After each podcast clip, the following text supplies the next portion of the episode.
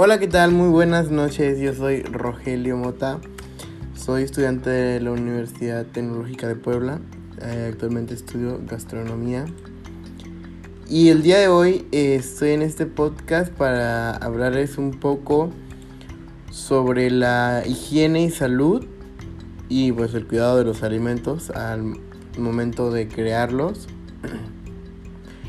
Eh, una de las cosas más importantes, creo, es no solo por higiene, sino por salud de los comensales.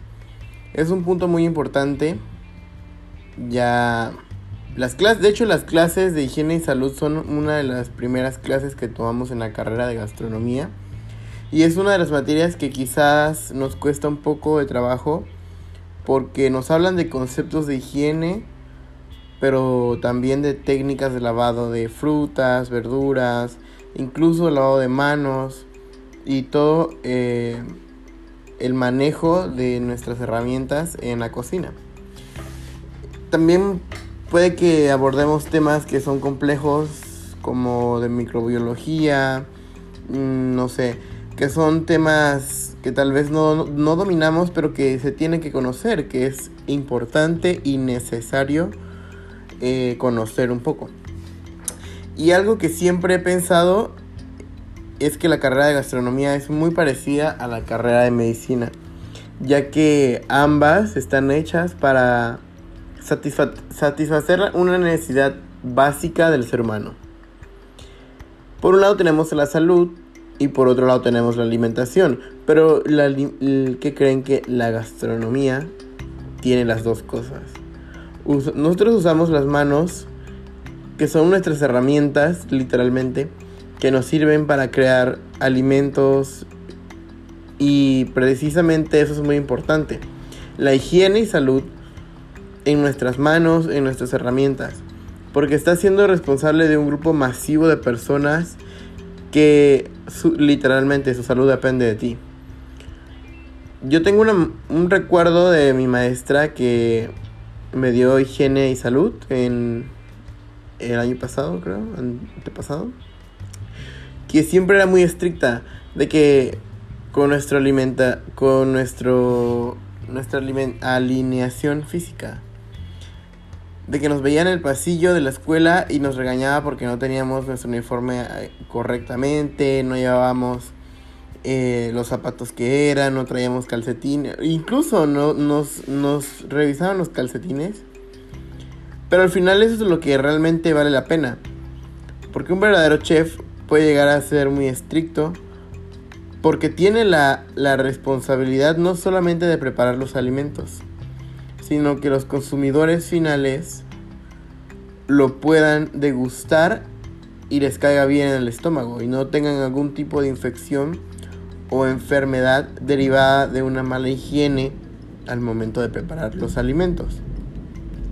Y es algo que tenemos que entender nosotros como estudiantes porque hay muchas personas que el día de hoy estamos estudiando para poder llegar a ser, para poder llegar a tener un puesto de chef ejecutivo, yo no sé, o, o que simplemente estamos luchando para llegar a hacer algo importante en la cocina algún día. Y el día que lleguemos ahí, eh, ya vamos a estar conscientes de lo que conlleva estar ahí.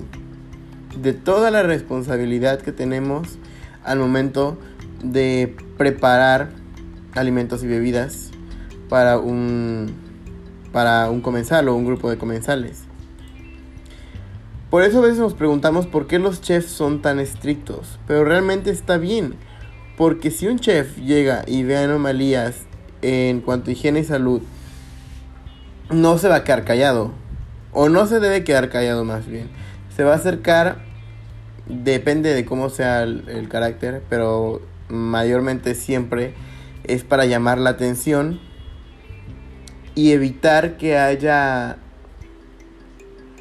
un contagio, puede ser masivo, por, una, por un mal manejo de las herramientas dentro de la cocina al momento de preparar los alimentos.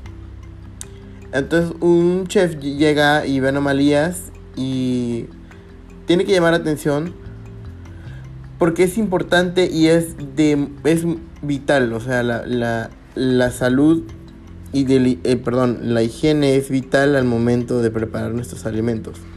Y esos son los pequeños detalles que hacen que el chef eh, haga una, super, una supervisión y corrección de los detalles que se encuentran.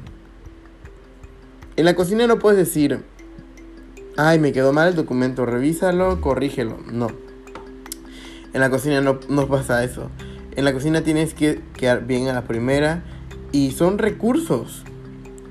y si no te sale bien, son recursos que pueden terminar en, literalmente en la basura, desperdiciándose y ahí es cuando tenemos otro tipo de problemas. Porque son pérdidas, etc.